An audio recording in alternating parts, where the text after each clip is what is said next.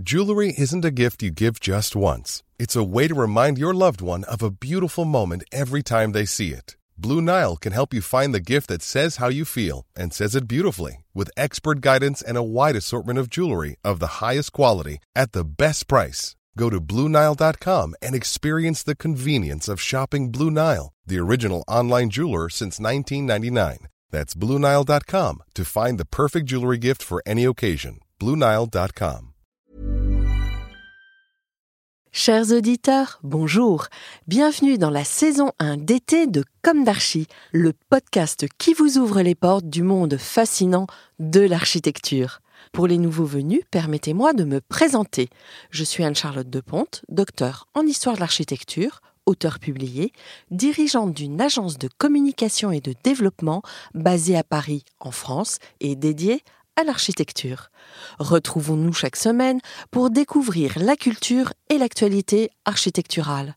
Pour cela, nous interviewons des spécialistes, nous abordons des thèmes différents et nous apprenons à regarder les projets dans leur diversité et leur contexte. Pour vous offrir le meilleur, Philippe Henry, ingénieur son, est aux commandes techniques du podcast. Merci d'être avec moi aujourd'hui et maintenant, place au talent. Bienvenue dans Comme d'Archie. Aujourd'hui, dans ce Comme d'Archie hashtag 23, une fois n'est pas coutume, nous nous envolons chez nos amis anglais, au château de Hatfield. Situé au nord de Londres, dans un grand parc, The Great Park, à proximité de la ville de Hatfield, dans le Hertfordshire en Angleterre, cette maison jacobéenne fut construite entre 1607 et 1611 par Robert Cecil, premier comte de Salisbury et ministre en chef du roi Jacques Ier d'Angleterre, et est restée jusqu'à ce jour la maison de la famille Cecil, comte de Salisbury. Pourquoi s'intéresser à une telle demeure? Eh bien, saviez-vous qu'elle a servi de décor dans de nombreux films, argument qui pourrait à lui seul justifier de mon choix. Mais pour moi, elle est le démonstrateur de toute autre chose. Elle donne à voir de grandes fenêtres et démontre que le mur en maçonnerie, contrairement aux idées reçues, ne protège pas davantage du froid. Au contraire, l'inertie thermique de la maçonnerie est plus apte à protéger du soleil, d'où les murs de pierre d'incroyable épaisseur en Sicile. A contrario, les grandes demeures anglaises ont souvent de grandes baies déclinées en beaux windows et des murs en briques. Les constructeurs anglais ont compris qu'une architecture à moindre inertie thermique était plus rapide à chauffer. L'architecte principal de la Hatfield House est Robert Clemange, mais Simon Basil, le géomètre des œuvres du roi, et Inigo Jones contribuèrent également à la conception.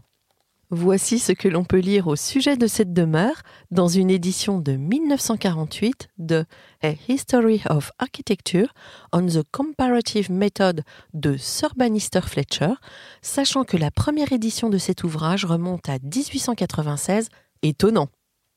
La Hatfield House occupe une place prépondérante parmi les nombreuses nobles demeures de cette période, en présentant les caractéristiques et une conception appropriée pour le programme d'une demeure de campagne destinée à la noblesse.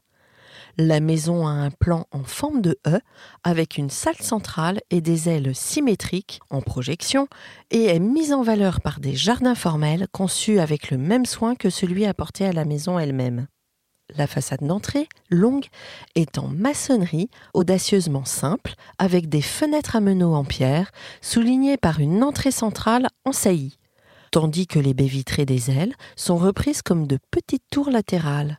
Le bâtiment s'achève par un toit plat et une balustrade, et est dominé par une tourelle d'horloge centrale.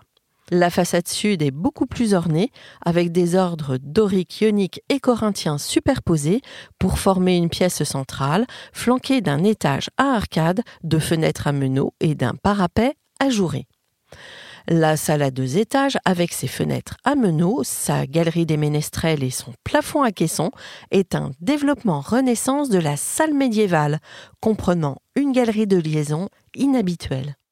La longue galerie, la chapelle, le grand escalier et les suites de pièces privées contribuent tous à l'homogénéité de cette demeure jacobéenne et font honneur à son architecte Robert Clemange qui a également conçu Blinkling Hall. Savez-vous à quoi correspond l'architecture jacobéenne?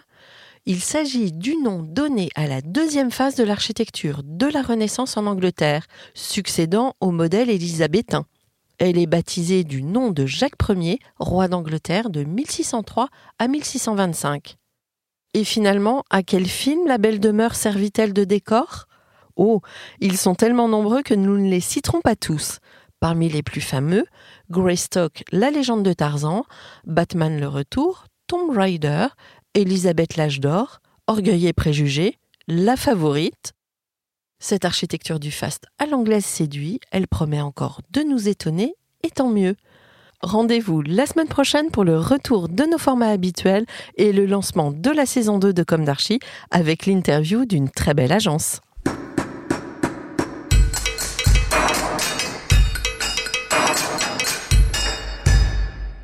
Chers auditeurs, merci pour votre écoute. N'oubliez pas de retrouver nos sujets en avant-première sur Instagram à l'adresse comme Podcast.